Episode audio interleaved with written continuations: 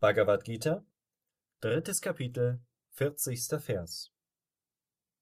Es heißt, Sinne, Geist und Verstand wären sein Sitz.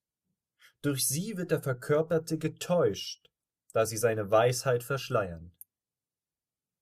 Kommentar Swami Shivananda Wenn man den Aufenthaltsort des Feindes kennt, kann man ihn ganz leicht töten. So zeigt Sri Krishna Arjuna wie ein kluger Armeekommandant den Sitz des Wunsches, damit er ihn angreifen und sogleich töten kann